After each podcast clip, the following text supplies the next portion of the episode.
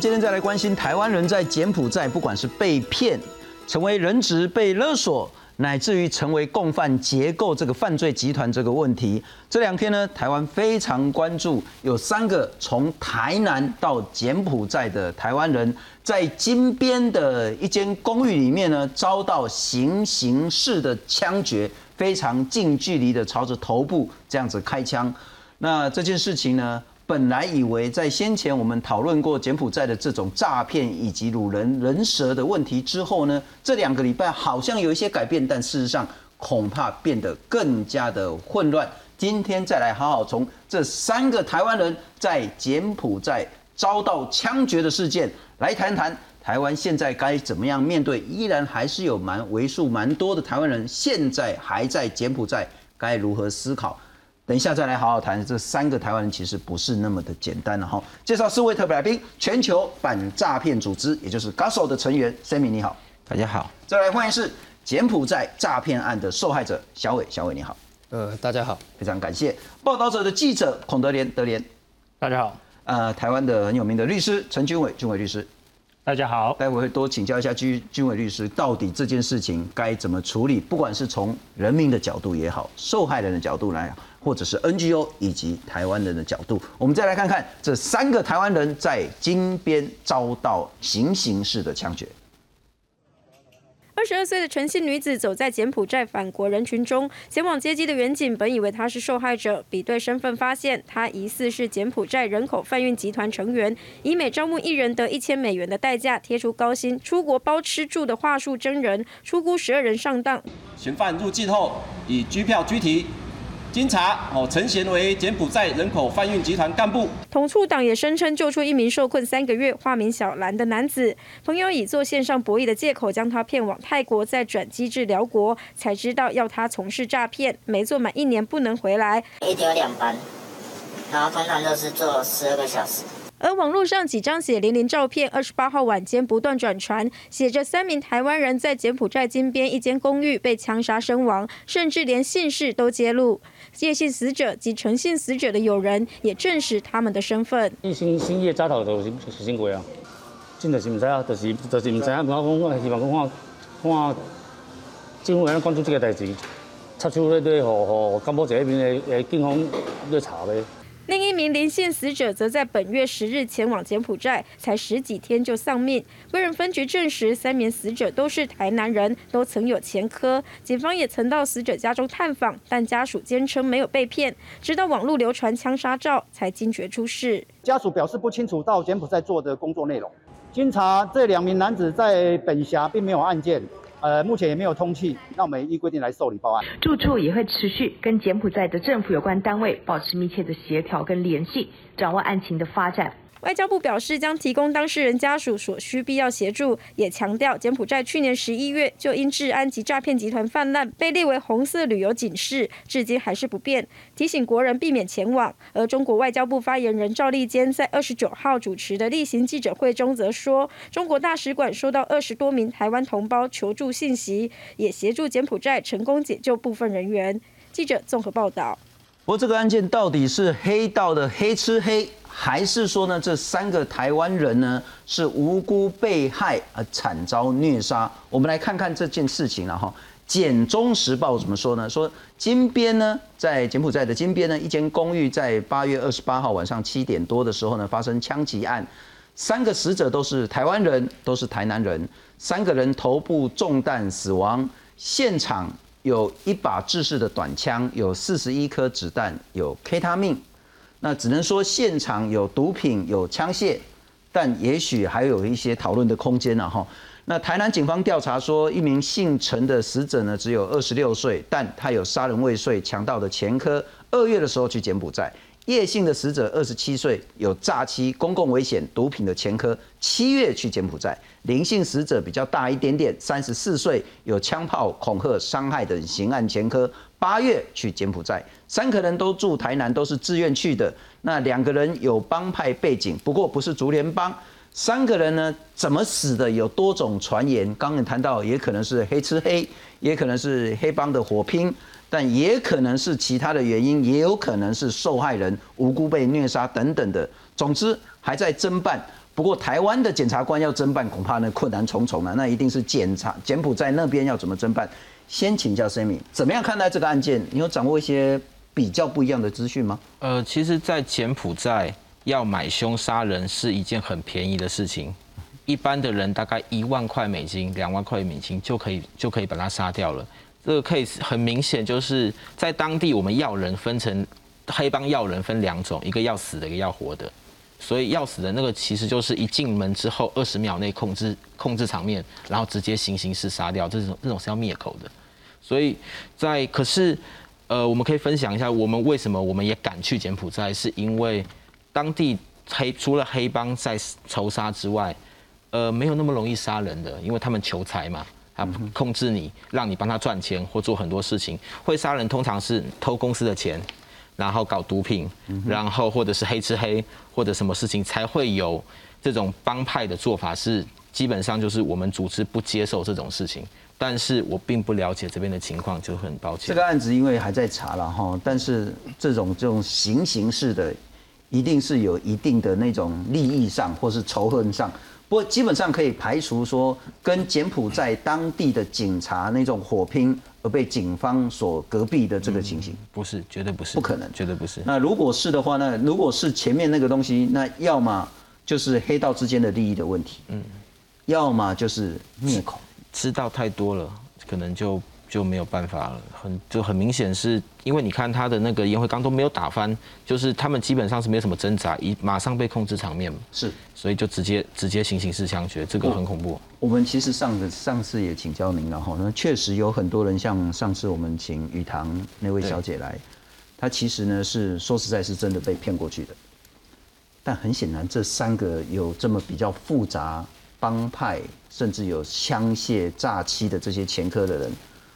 也是那么无辜清白的，所谓的被骗到柬埔寨受害的嘛？这边可以提供一个数据，我们不是要得罪马来西亚政府哈，可是马来西亚人过去蛮高比例是专程过去搞诈骗，因为我们救了很多马来西亚跟中国人回来。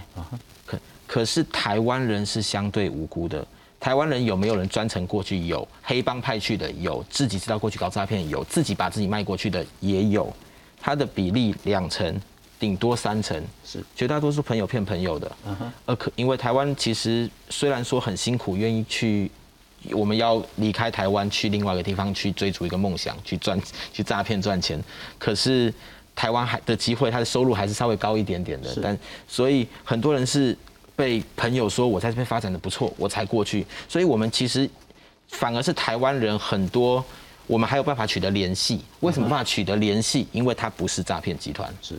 可是有些人为什么哎救回来之后发个讯息两个礼拜才回？我们都怀疑他其实有参与过一些问题。那这方面就很困难，因为我们那我们现在有些做法就是，我们透过正规的管道、执法单位、场执法手段去救人。那执法执法手段去救人的时候，我们就要证明这不是一个简单的劳资关系，因为他们都会签那个劳动合同嘛。那签劳动合同的时候，如果我们直接说要拉人的话，是我们介入人家劳资纠纷，警察都会说你报假案的，所以我们就要掌握他的犯罪证据，比如说有受伤啊，受伤这件事情就涉及刑案，就绝对不是绝对不是劳资纠纷可以解决的。那不然就是你要提供一些犯，你要拍一些，哎，你在进行诈骗，这边在卖淫，这边在贩毒，这边在干嘛？那有这些证据，柬埔寨警方不受理，我们就交给各国大使馆。可是今今天发生的事情。有我们这两天救了十个马来西亚人出来，马来西亚人被救出来之后，现在反口说他只是在工作，他没有被强迫。我们现在很麻烦，连马来西亚这大使馆现在都很麻烦。了解，了解。不过军委律师，我要请教你哦，嗯，那是一个很重要的法治观念。对，好像我们其实内部我们有在讨论，嗯啊，如果他真的是去那边当诈骗，对。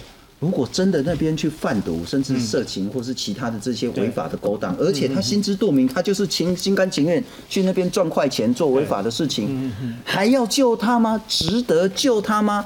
如果他宣称他是被害人，嗯事实上他是加害人的时候，嗯还应该救他吗？好，这个问题其实很多媒体朋友他也是询问过我，但我说今天纵然，因为大家看，有时候我们常常会因为他曾经做过什么，这个叫什么前科，比如说诚信，他可能有杀人、强盗；叶姓他有公共危险、毒品；林姓有枪炮恐吓、伤害。但是我要讲，这个叫前科，但前科跟他本案。被枪杀这两个，我们应该首先先把它分开来看。他的前科他已经付代价，对他已经付代价，所以他被关过嘛。那之后他是一个自由身，他去决定要去，不管是去柬埔寨掏金，还是去掏金的结果，结果自己被控制住。那这两个，我觉得这两个应该是分开来思考。是的。那另外我再提供个讯息，你看哦，这个新闻《简中时报》他特别说，现场留有一把制式短枪。四十一颗子弹，其实这代表什么？他持有枪械，他子他有持有子弹，代表他是有火力的能力，他是可以杀人，甚至还有 K 他命，就这这是什么？这是三级毒品。所以我我就把它融合一下，我们现在的时事，就是说柬埔寨诈欺，然后大家在思考说柬埔寨诈欺这些骗去的人是不是只有诈欺？我说不是，以我们律师在做这个办案的经验，跨国。人蛇，它往往是一整串的。什么叫一整串？我骗你来，可能是毒品交易，可能是诈欺，甚至有这个做这个肉体上的这样的一个一个一个呃报酬这样的行为啦。是，所以等于说，今天不管。今天他们第一个，他们这三个人，他们过去怎么样？我觉得应该分开来看。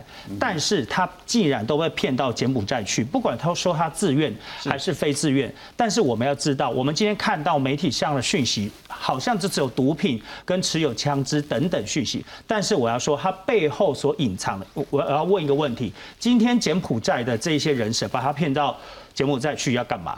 一定是为了要赚钱，那有什么方式能赚钱？诈欺，你的你在缅甸 KK 园区，或者你在柬埔寨，你来骗台湾人，你来骗中国人的钱，这叫诈欺；或者你贩卖毒品，因为我们知道在中泰缅这个这个叫金三角，这个是毒品最大的这个亚洲最大的一个集散地，所以我把把你骗来这边来做毒品的第一站的销售员。是。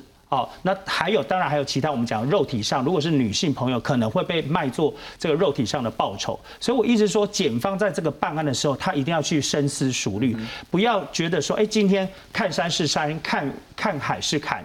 看海是海，他觉得柬埔寨诈欺跟这个这一个案子到底有什么关系？我说我们办案经验是整个要连起来看，没错。所以这一些人，所以说今天警方有一个动作，我觉得是值得称赞。先去拜访他的家人，因为他的家人一定知道他当初是透过什么管道，哪一通电话，他的通联记录吗，是哪一个人把他找去？因为人蛇集团不会只在柬埔寨。在台湾一定也有留守的人，否则他如何把人送过去？钱进来要怎么处理？所以警方这个动作其实是正确的。一个很重要的观念了哈，前科跟这一次有罪无罪这是完全两回事。是前科是他已经付出代价了。对。那第二个是说，当然在这一两个月以来，我们其实救援了很多人从柬埔寨回来，也发现说，哎，他好像不是那么单纯的受害人，他搞不好呢是参与了中间的这些诈骗行为。也没有问题，反正人回来台湾调查，他如果涉入诈欺，那就是依诈欺处理；他如果涉入其他的非法，不管是枪支、毒品，那就一样的依法来论处。是。人还是要回来台湾再好好调查，但那个问题就在于请教陈律师。是。啊，你那还在啊？对公，你现在台湾检察官如何得知这一些救回来的台湾人在柬埔寨干了哪些好事，干了哪些坏事？其其实有空，我们说到哈，这个就是台湾的司法的一个应该怎么讲一个难题啦。因为我们知道司法它背后代表是什么国家的权利，所以国台湾的国际地位会影响到台湾的司法如何伸张。我我举最最简单，今天中国跟柬埔寨为什么这么好？大陆中国大陆跟柬埔寨为什么这么好？因为他们可能很多经济上是交流的，所以当经济上的交流发生一些状况，如果发生了一些犯罪，柬埔寨第一时间它是通。通知什么？大陆的大使馆，他不是通知台湾，甚至台湾在柬埔寨没有任何外交的据点，我们是还要远到越南去请胡志明市的代办处来帮我们处理。所以司法就是国家权力的延伸。是的。所以当台湾今天的国际地位是比较辛苦的时候，当然会影响到我们司法的一个办案进度。是。所以你看，我们今天外交部的这个发言人，我们要说他真的也很辛苦，因为他他。他在那个台面上，他不能讲很多台面下可以救援的故事。他如果讲了，就代表什么？事情代表说，哎，是不是我们在外交上比大陆还要捷足先登？其实他背后是这样的，有做也不能讲，哎，做也不能做，更不敢讲，没 错，不能讲。那做了也不能讲，因为做了你就等于透露了我的玄机啦。我比你大陆可能更有是能力进去这个柬埔寨，甚至那个缅甸的 KK 园区，他还是叛军是的根据地。不过回到我刚刚那个问题，该不该救？说实在，无论他做什么事。都该救回来，依法受审判。对，没有错。就算他是诈欺犯，是；就算他是那边的，不管是黑道，或者是甚至杀人，是，他都不应该在当地的肾被挖掉，他都不应该被在当地被隔壁。的这个情形，他至少应该回来。不过那还是牵涉到国力的问题。然后，我补充一个我们刑法上观念，叫世界法主义。我们刑法第五条有特别提到，就是说，今天中华民国的国民在中华民国领域外，这个是法条用语了。我直接就复述：假设犯了一些重大犯罪，包含你说加重诈欺，或今天这个所有毒品啊，这些都是重罪。我们台湾的法院还是有管辖的效力，是，所以有必要做这个行为。啊，就算在柬埔寨，你依法被受审，大家鼻子摸一摸就认了，但是绝对不是这种被所谓的行刑式的枪决。但小伟，我想请教，你懂吹喜安娜去柬埔寨，你是被骗去的吗？呃，基本上我算是被骗招了，对，因为当初我是二月的时候，我刚好有在找工作这样子，所以我把我的一零四的履历给打开。那二月底的时候，就有一封那个面试邀约，一零四的面试邀约，然后传到我这里来。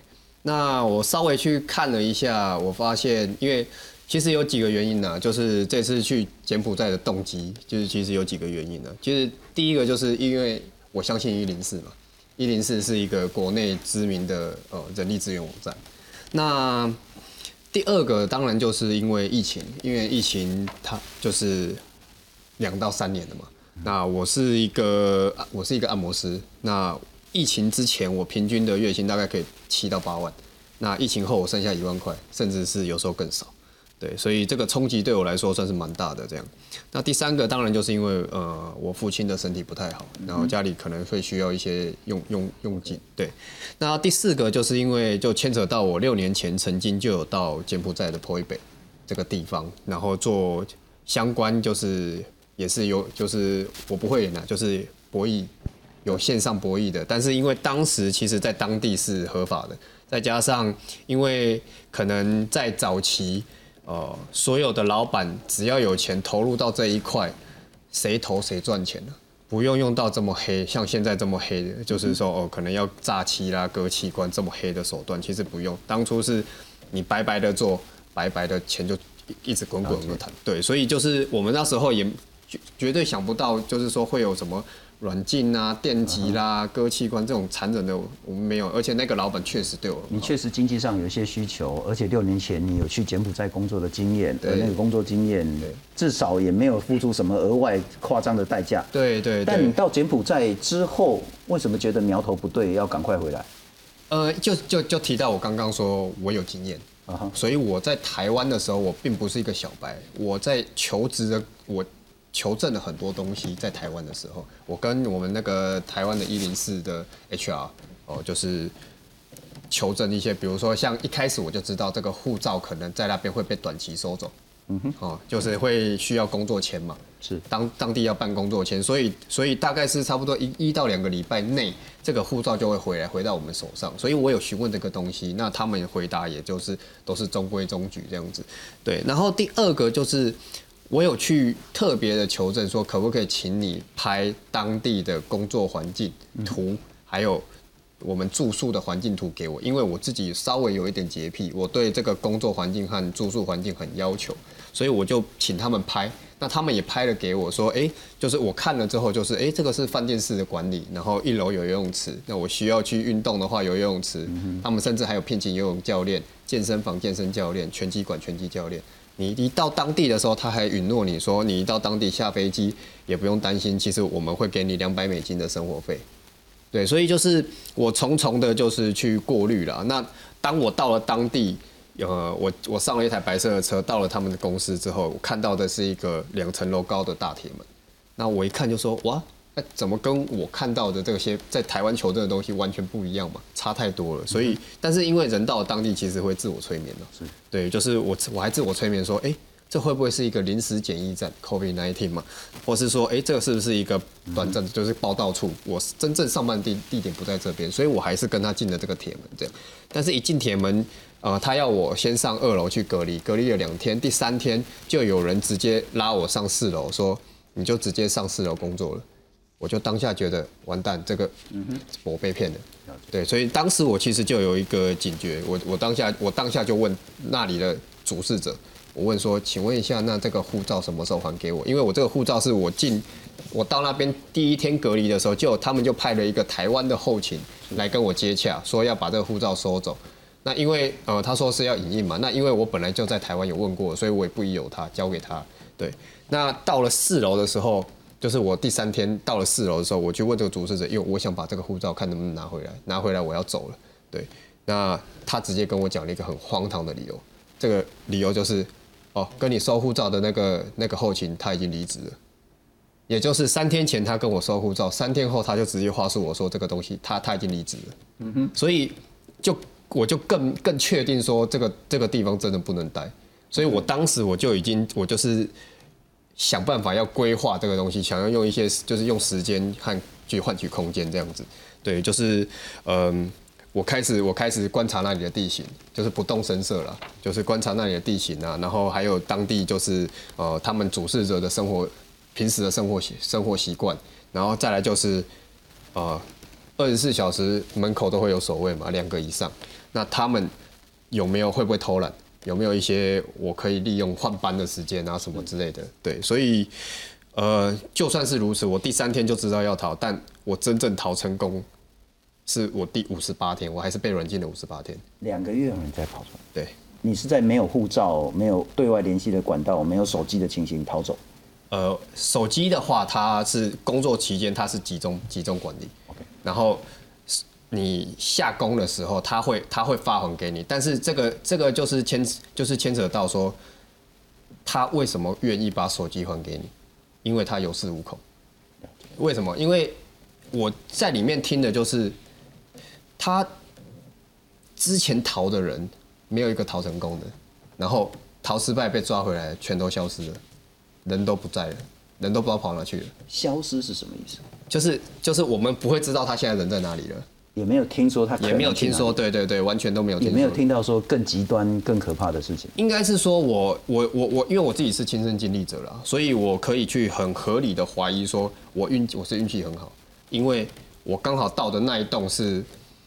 他们可能作为大外宣的一栋，大外宣的一栋就是说，他们要招越来越多人进来嘛，他们要去跟外面的人诉求说，哎，我们这边没有虐待。他们到底在干嘛？洗钱。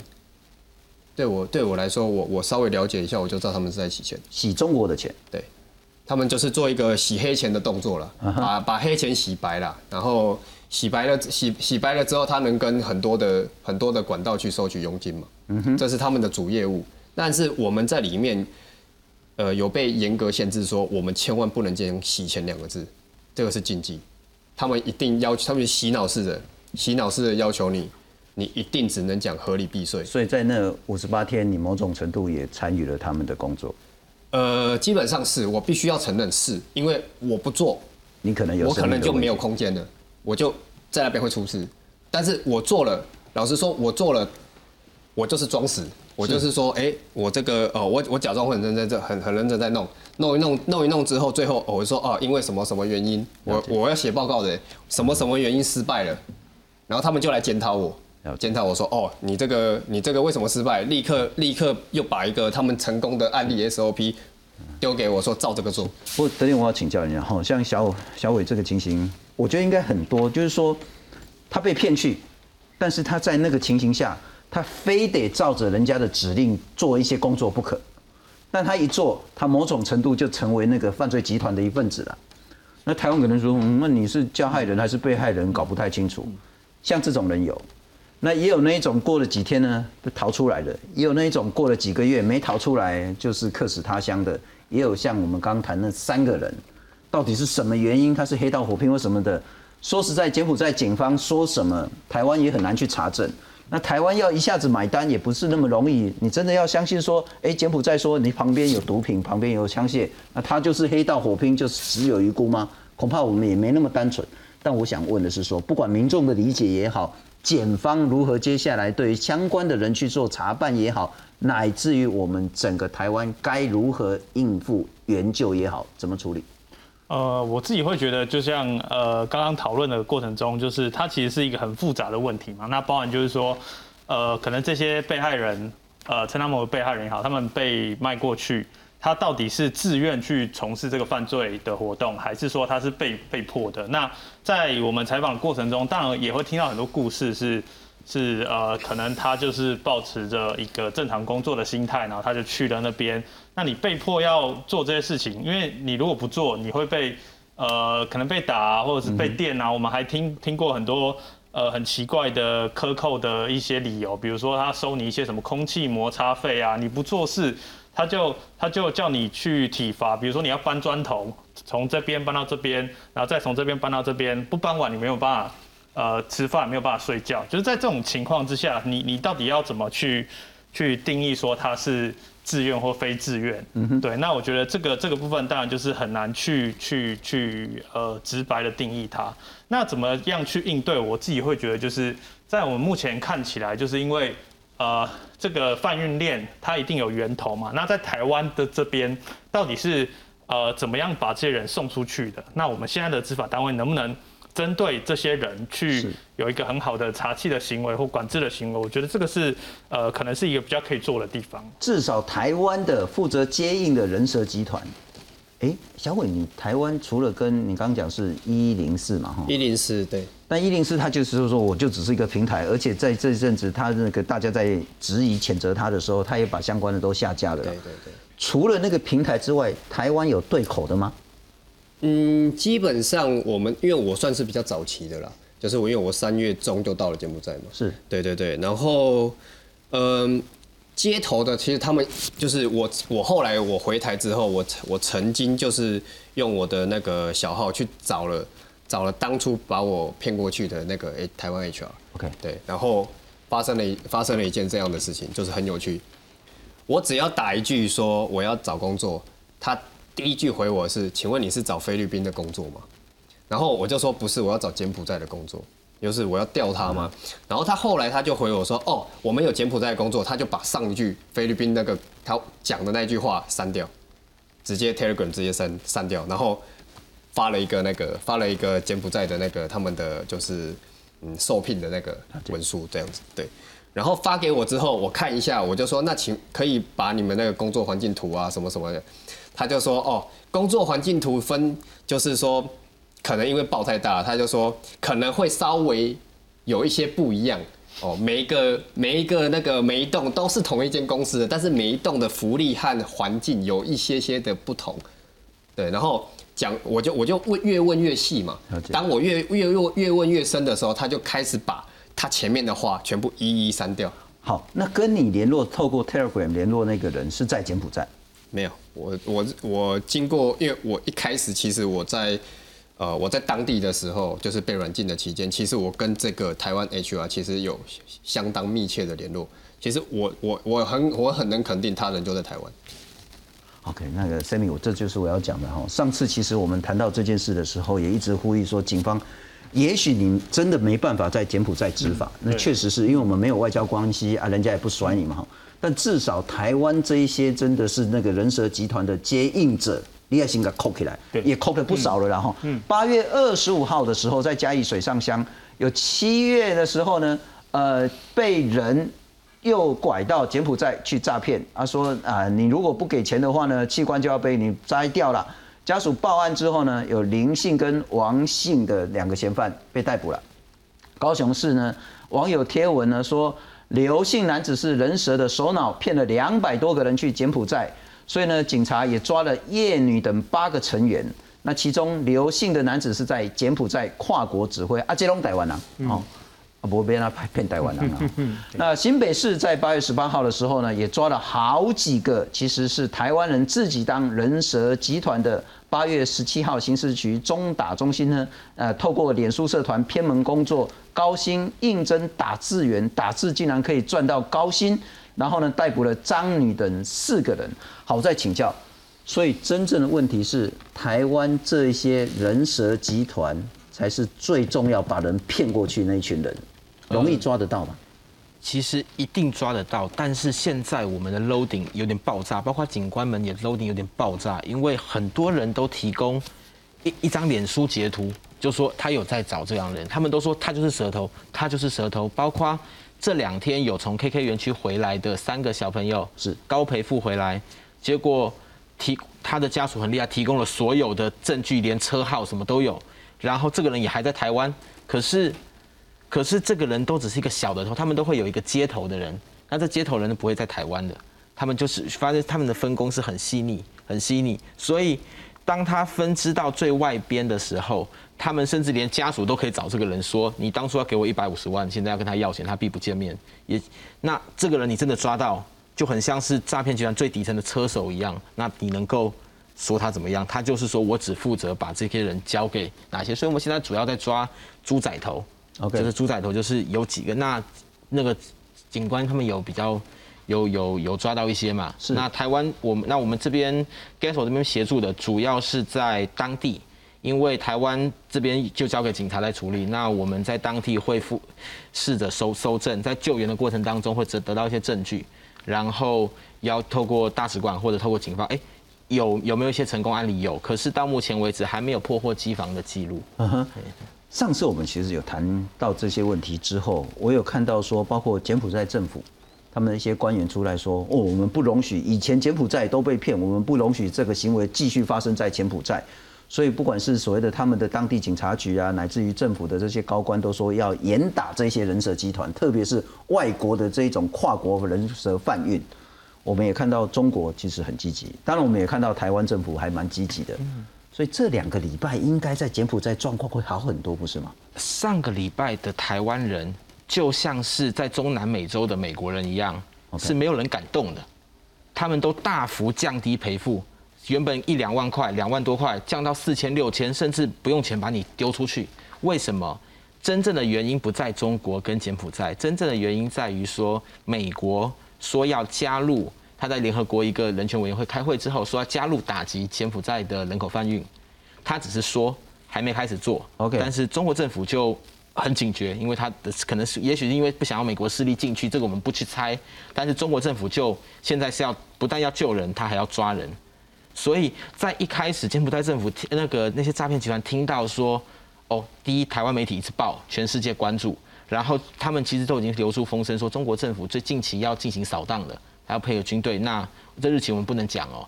可是进行扫荡的时候，他们就做一件事情，大量的卖台湾人，反正谁有台湾人谁倒霉。结果只有大概几个园区，就是边境的几个园区，比如说靠近越南的财通，就是前几天一百多个越南人过河逃过河那个那个那个园区，以及靠近泰国的澳棉，哦，台湾人就一百多个一百多个被转卖到一些还敢收台湾人的园区，因为他在边境。那那阵子我们甚至在别的节目讲说，哎。台湾人你是安全的，请家属不要担心。但是这个礼拜发生一件事情，就是我们发现很恐怖。目前的柬埔寨，我们认为是在红色高棉之后治安最差的时候。嗯哼，发生什么事情？是因为诈骗集团发现中国政府不但要救人，他还要抓人，所以他不是放掉台湾人跟香港人就好，他必须要跑。那他当他要转移的时候，当他整个。基地转移的时候，他原本是不碰不碰本地人的，因为只要碰到本地人，他们的警察会管，所以他们都抓外国人，所以华人很危险。可是现在我既然要走了，我是我本地人可不可以碰？我可以碰。我警察可不可以得罪？我可以得罪。甚至我不同的园区之间，我们原本有一些摩擦，但是大家修度也丢就算了。现在没再跟你客气的，所以那个地方现在是。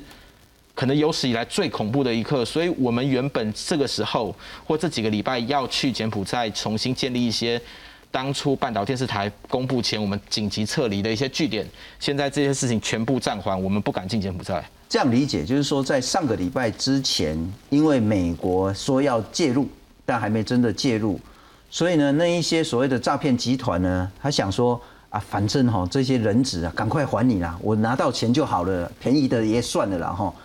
但是在这一个礼拜以来，包括中国政府，他说呢，我不但要救人，我还要把所有的那个鬼拐骂仗瓜那些犯罪集团，通通要绳之以法，通通要抓。那他担心之后呢，他就说，那干脆我人质能卖就卖，不能卖我就处理掉，我就用更极端的方式来保自己的这些性命。嗯，所以你现在在台湾在救援乃至于调查上，都会遇到非常大的困境。台湾人还是很好救，柬埔寨只要有钱都回得来，但是现在当地的治安非常可怕，是，就是所以所以变成是我们原本在当地会进行一些收留的工作、保释的工作，这些事情现在就原本要回去做的，暂时就不能做，因为当地已经他们本来不想惹事的，他现在可以惹事了，是他本来不想杀人的，现在可以杀人了。就就变得是有有这种情况，不过这也是现在我们遇到一个困难。但是我们另外刚刚也谈到说，当受害人跟加害人有一点模糊不清的时候，我们整个司法制度该如何进行？来看看。在泰国警方的协助下，十六名国人二十七号从泰国的机场返台。这波获救的好几个人被双手上铐押解走出桃园国际机场。原来有三人遭法院通缉，逃到海外。疑似是电信诈欺和人蛇集团的成员，其中有三名通缉犯，里面有从事招募的人蛇集团，以及在机房里面哦担任干部的呃机手头。这次返台的国人只有三人向警政署报案，除了三名通缉犯以外，还有多少人是潜在的不法分子？警方也要进行人口贩运鉴别，一一厘清。滞留在柬埔寨地区的这些失联国人，大约有九百人，有一部分的人他是呃自愿留台留在当地哦从事工作的这些呃集团成员。这些人蛇集团跨国分工，像是警方二十五号破获的犯罪集团，在高雄以高薪工作的名义诱骗年轻人前往柬埔寨，而集团的首脑刘姓主嫌就滞留在柬埔寨。这个部分我们都已经有有开出机票留置他的部分。安哥实际在那边的时间，我们还要还要清查他这个部分，我们专案小组还在继续来来掌来清查掌握当中。在缺乏与当地警方合作的情况下，要分辨哪些人不是受害者，而是犯罪集团成员，将是警方的一大考验。记者综合报道。不过德林，我要请教你了哈，就是说，等一下也有机会谈。我刚问声明说啊，现在到底还有没有人去？因为上次我们谈的说，每天还有一两百个以上在搭飞机要到柬埔寨去。但我想问的是说，现在在救援，我们有看到几个模式，一个像是呃国际的这些救援组织，一个像是慈济，也许等一下会谈到，好像帮派也出到一点力，政府也出到一点力，什么模式可行，什么模式不可行，在救人的部分。呃，我只能以我们看到的状况啊，那当然就是说，刚刚提到这些状况是的确上都有发生的，但是。我们提到呃，听到非常多的情况，就是有非常多的是，当然就是 GASO 这边的的的一些管道。那另外一部分最多的当然就是黑道。那他们的方式也其实也就是跟呃当地的一些帮派，他们会去有一些本来就有一些关系嘛，那就是动用这个关系，等于是去去卖一个面子，或者是就去呃帮忙支付这些。这些这些赎金这样子，那其实呃我们在在调查过程中就发现非常多帮派的角色在这个里面这样子。可是这就是我一直不知道该怎么思考这件事情。丁丁丁盖让老公，嗯，啊贵啊利行啊利行啊利啊贵啊利，啊俩人啊利救人啊利，嗯，啊救人啊利啊给俩人啊利，你鬼拢夹夹做几回了哈？我们来看看，特别是主联邦，对，嗯。那但我们知道说，之前其实那个白狼啊，或是那个陈启礼啊，他们其实在柬埔寨很久了，所以他们一定有一定的影响力，也有一定的势力。《镜周刊》说，张安乐讲，透过中国潮州帮这个叫姓李的大哥呢，让诈骗集团呢不得不无偿放了五个人。那李大哥呢是统促党的党友，所以救人是统促党，不是竹联帮。那有两个人呢，在竹联帮大哥的介绍下到了柬埔寨。最后还有一个叫齐哥的，用他的人脉呢，啊付了三万五千块美金之后放人。那齐哥是身兼统促党跟呃统促党激光党部的主委。刑事局怎么讲呢？他说竹联帮或统促党分明就是神鬼两个角色，还希望用这个方式来擦脂抹粉，美化他的形象啊，难改作恶作乱的这个本质，不管他叫帮派或是叫政党。那目前侦破跨国人口贩运集团呢，竹联帮有三个堂口，涉及四个案子。东堂东兴会的这个叫李正豪，涉嫌诱骗八十二个人到柬埔寨，七个人被收押。不过刑事局讲说没有证据说呢，救人的统促党或竹联帮的成员也参与人口贩运，还是请教德联了哈。神也是你，鬼也是你，所以要感谢还是要谴责呢？我觉得这个问题是其实大家都会问到的问题。那我们自己在查证的过程中，就是包含刚接触到这些呃张安乐，然后我们也看到这个李姓大哥，然后有跟他联系，然后还有竹联帮这些人。那呃我们会发现到的状况就是，其实比如说一个帮派好了，他们会他们的说法是说，比如说这个帮派它可能有很多地区型的帮会。那像呃刚前面讲到这个东堂的东兴会的，它可能是一个很小的地区型的帮会。他的地区型的帮会在做这件事情的时候，他上面几个堂口或不同帮会的人，是不是呃知道他在做这样的事情？我觉得他可能会有一些落差。那但是用整个政党呃，或是用整个这个帮派去看的的时候，我会觉得呃，当然很难去定义他到底是呃负责救援也好，或是负责呃做做这些犯罪也好。但是我觉得。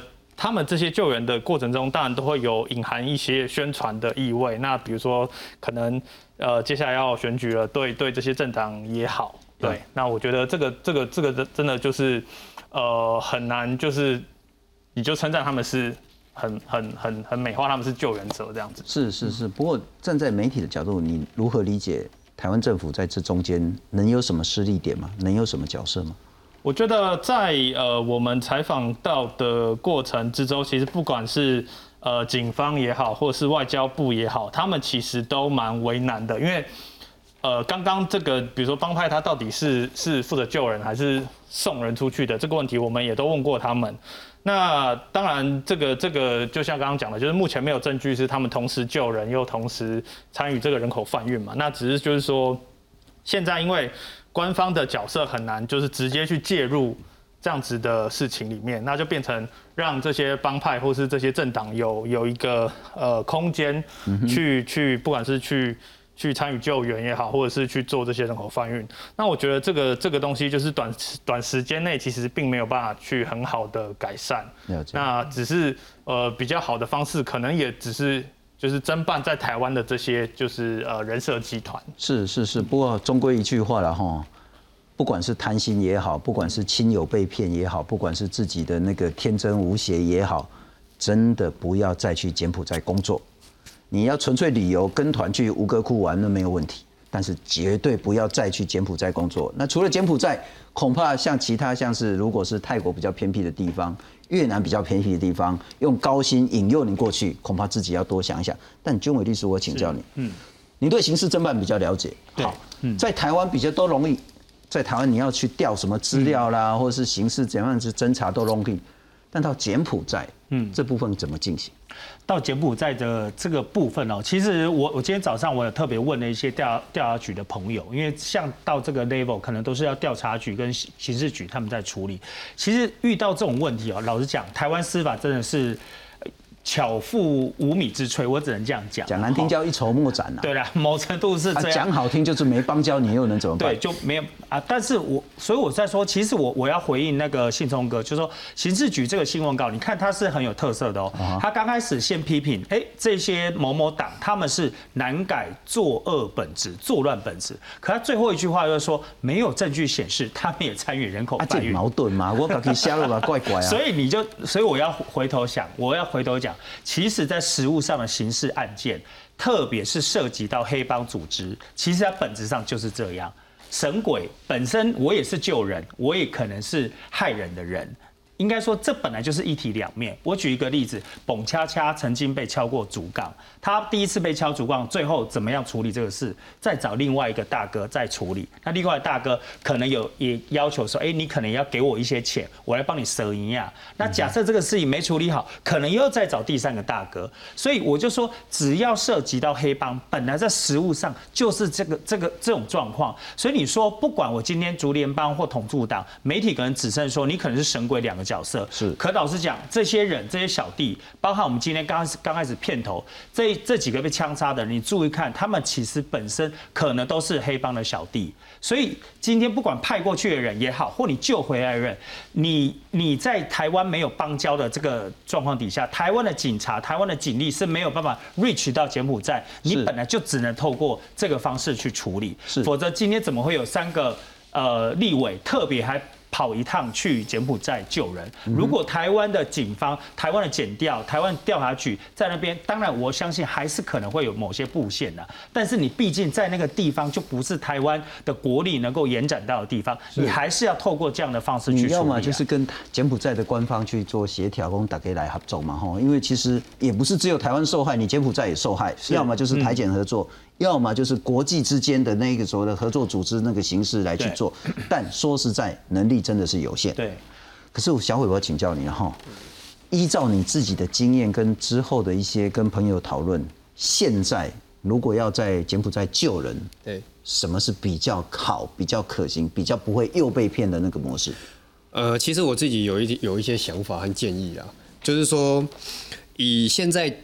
我们不要说柬埔寨，因为现在人蛇集团他们就是各各处都是在随地转移了，所以他不一定现在都在柬埔寨了。所以说，应该是说我们扩大一点讲，跟台湾没有邦交的国家，我们到当地的时候，其实本身就要特别小心，这是第一点。然后第二点是什么？第二点就是说，呃，我曾经我因为我在那边就是逃出来之后，我还流浪了一个多月嘛，那呃。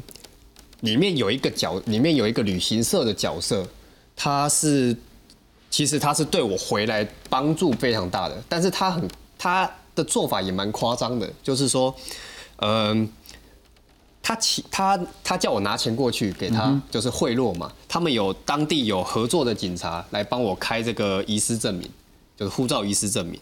那他开了之后，他还会很正当的开收据给你，就是贿赂的收据给你。对，所以呃。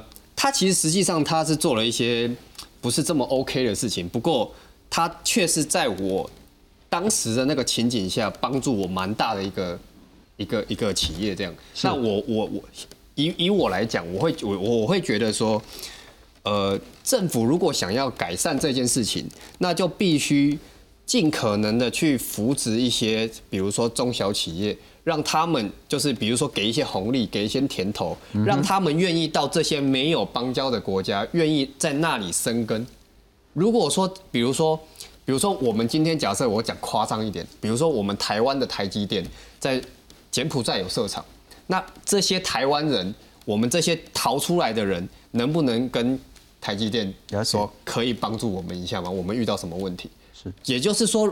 这种没有邦交的国家，我们可能外交能力上可能有限哦。那在当地如果有越来越多的这种中小企业在当地其实是呃有生根一些实力的话，那其实这种这种就是呃情况它就会减缓很多这样。是是是，不过就像小伟讲的哈，也许这个叫做旅行社，对对对，也许这个叫中小规模的台商，也许就是台湾人移居到柬埔寨，那他也许就是一个老百姓。其实这些民间的力量要多多的使用。请教 Sammy 之前，我们再来看看这件事情确实对政府来讲有利很难施展。来看看，屏东有民众为帮忙家计被骗去柬埔寨，人蛇集团开条件要骗六个人才能获释，家属担心会有更多人受害，因而拒绝。结果四号起，女儿便失联。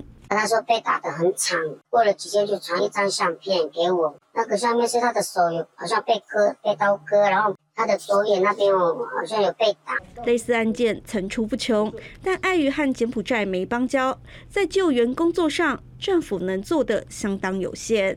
柬埔寨他们从这个韩生上台以后啊，就是跟中国关系特别的亲近，那他是下令这个。他们各级政府是不可以跟我们官方有往来，所以这也是我们比较困难的地方。不过，自从七月，美国国务院公布今年人口贩运报告，将柬埔寨列为黑名单。面对国际压力，柬埔寨不得不做出一些改变，内政部长苏庆宣誓要打击人蛇集团，也清查境内所有外国人。截至二十号为止，柬埔寨已经救援八百六十五名外国人，侦破八十七起人口贩运案件，同时也公布四大救援管道。但在人口贩运报告中也提到，柬埔寨地方贪腐是打击诈骗的绊脚石，因此这些作为是否能奏效，还有待后续观察。记者综合报道。不过还是一句话，如果现在你有亲友呢是被困在柬埔寨需要救援的话呢，恐怕还是第一个先报警了哈，先报案，然后也许有一些比较呃我们信得过的这些国际组织，包括 GESO，包括那个慈济等等的。那当然呢，这是柬中时报然后呃柬埔寨跟中国，中我们是中华民国然后 对岸的那个中国呢，他们也公布说苏庆副总理呢。包括他的脸书网页啦，或是柬埔寨的国家警察总署也有电话啦，或是他们脸书的专业啦，移民局的脸书专业，这些呢都是可以求救的。那我们再来看看到目前为止呢，台湾人被骗到柬埔寨有几种的获救模式。第一个当然就是跨国的合作，台湾跟泰国，那这主要是在泰国了哈，在泰国机场破获人口贩运的案件。那 GESO 跟那个各国警方也有单一的窗口，这是全球反诈骗组织。那之前比较多都是跟柬埔寨的省长，嗯，哦，好像很多人是透过省长那边获救的。那是西港省的省长啊，好像大家都有他的电话，我不知道怎么这么容易取得。那当地的黑道也帮了一些忙。那媒体也说，统促党的主席张安乐呢，跟当地的道上大哥救出了二十多个人。慈济其实其实，在全世界，特别是东南亚都很有影响力了哈。那吴立华立法委员呢，他也处理了二十几件的这个诈骗案件，那主要是就付钱呐，但是钱是可以谈的，从八十几万一直谈谈谈到十万块。那当然先前也有谈到，像是国民党三个立法委员到柬埔寨带回来一名男子，那之后在那个海关那边也有一些小小的冲突。我再请教一下那个律师了哈。是，嗯，什么模式你会建议？其实我觉得今天信聪讲这个问题，就就说最重要就是说，如果真的你周围，就像我的粉丝也也有人求救，他说我有个家属他在柬埔寨回不来，他说该怎么办？我说第一个当然是报警啊，是因为他在台湾，他一定会有接应的人，所以你一定要从这个讯息，一定要从台湾这边开始处理，而且你要让他。